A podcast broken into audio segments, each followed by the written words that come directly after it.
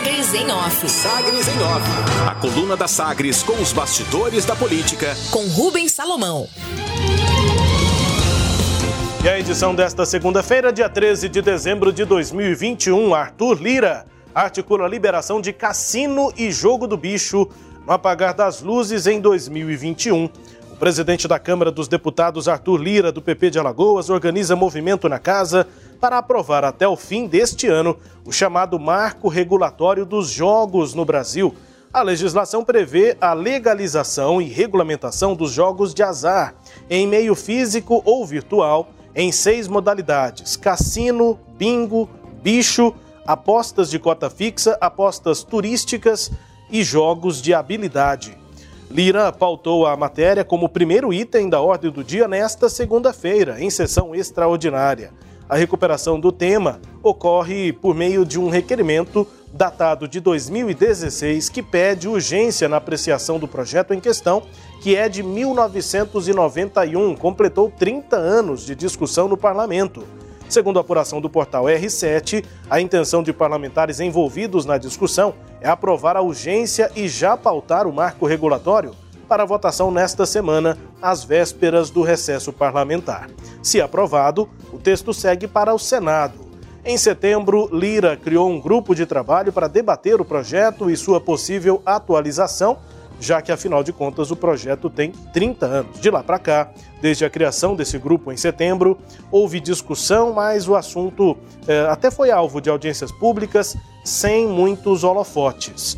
O assunto já não era debatido na Câmara há algum tempo e a última movimentação é justamente de 2016, quando foi aprovado o parecer do relator Guilherme Mussi, do PP de São Paulo, na comissão especial da Casa criada para deliberar o assunto. Isso lá em 2016. Agora, um relatório deve ir à votação no plenário com urgência nesta segunda-feira.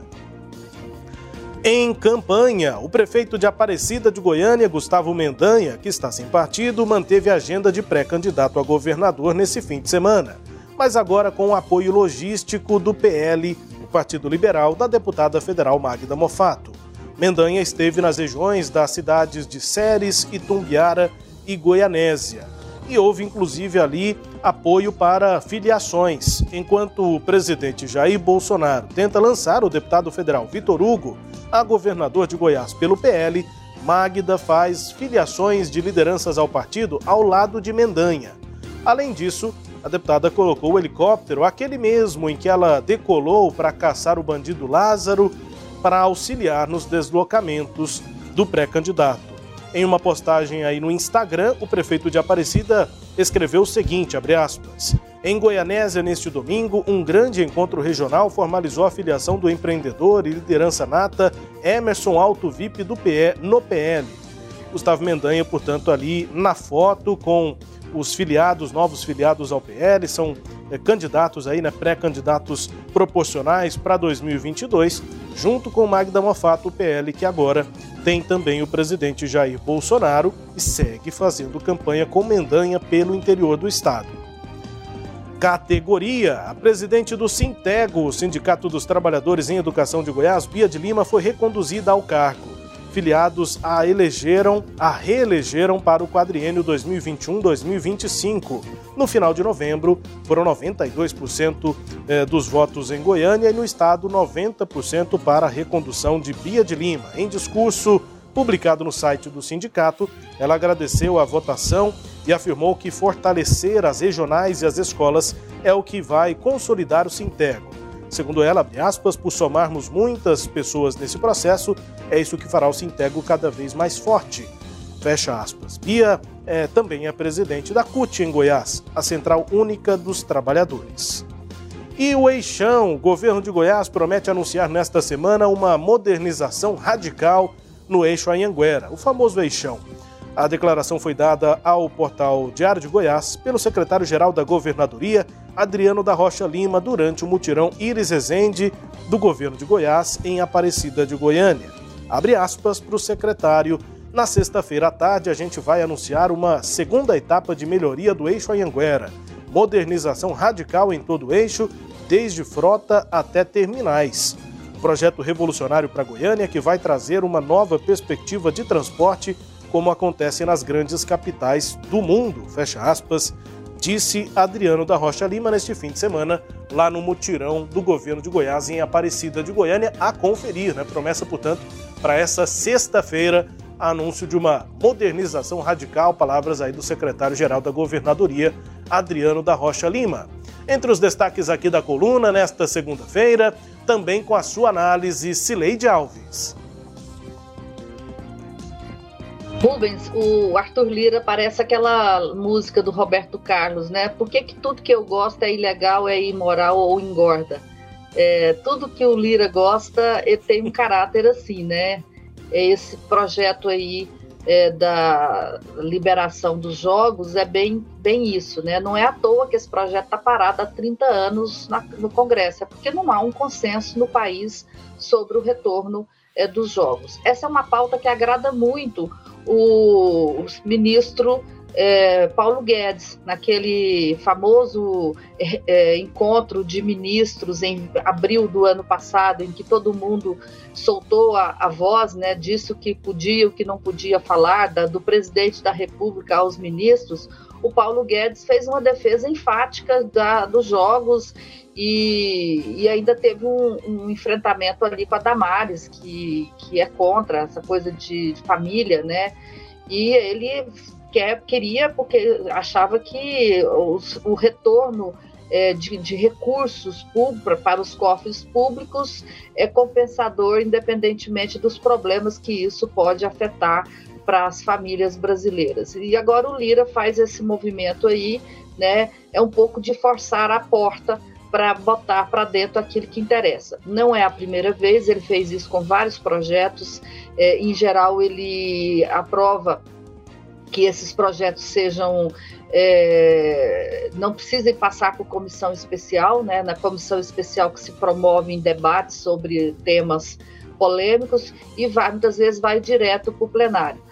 É, eu acho que isso tem que ser mais bem discutido, né? Não é à toa, não é, não é, não é só por, por procrastinação é, que esse projeto está parado há 30 anos. Eu acho que isso diz muito sobre o interesse que o país tem nessa pauta. É, o, o, outro assunto aí que eu gostaria de comentar é essa anunciada melhoria no eixo Anhanguera. Eu acho que já passou de hora, né? Hoje o pior serviço de transporte coletivo de Goiânia é exatamente o eixo Anhanguera administrado pelo governo de Goiás. Quando tomou posse, logo depois da posse, em 2019, o governador chegou a dizer que o governo não ia se preocupar com trocar pneu de ônibus, que isso não era problema de governo desde, e prometeu que ia é, privatizar a Metrobus. Não fez isso e também não investiu no, no, no sistema e é, tá, tá essa situação. Eu tenho conversado com o pessoal da área de transporte e eles dizem que é, é muito comum os ônibus da Metrobus pararem, né, porque estragam, são velhos, estão com muitos problemas. Ah, recorrentemente uh, um, um, mais de um ônibus para, reduz o número de é, veículos nas, nas vias, né, na via Anguera, atrasa a, a, o, a chegada do, né, dos ônibus. Então, é um problema constante o eixo Anhanguera, sem falar é que os terminais né, do eixo Anhanguera são os piores terminais que existem atualmente. São velhos, são feios, é, são inapropriados para o bem-estar do usuário. Então, que bom que o governo é, percebeu que, é, que como ou ele vende a Metrobus, e se ele não vende, como não vendeu apesar da promessa feita pelo governador, que ele comece, aspas, a trocar os pneus desses ônibus, Rubens. Pois é, Sileide, e eu vou fazer um adendo aqui na coluna, é, porque, para destacar na né, reportagem do Jornal Popular desse fim de semana, eu apontei aqui algumas é, notícias que vêm desse, dessa edição do Mutirão é, do governo de Goiás, Mutirão Iris Rezende em Aparecida de Goiânia, e veio também do Mutirão a conversa da jornalista Fabiana, é, Fabiana Pucinelli com o governador Ronaldo Caiado sobre os questionamentos ao nome de Daniel Vilela na vice. É, Cileide, o Renato de Castro, né, ex-prefeito de Goianésia, começou isso na semana retrasada, depois na semana passada o senador Vanderlan Cardoso reforçou a ideia de troca de Daniel Vilela e entrada de Ana Paula Craveiro a filha de Iris Rezende, na vice de Caiado para 2022. O governador Ronaldo Caiado não falou sobre isso. A mesma Fabiana Pucinelli conversou com a Ana Paula, né?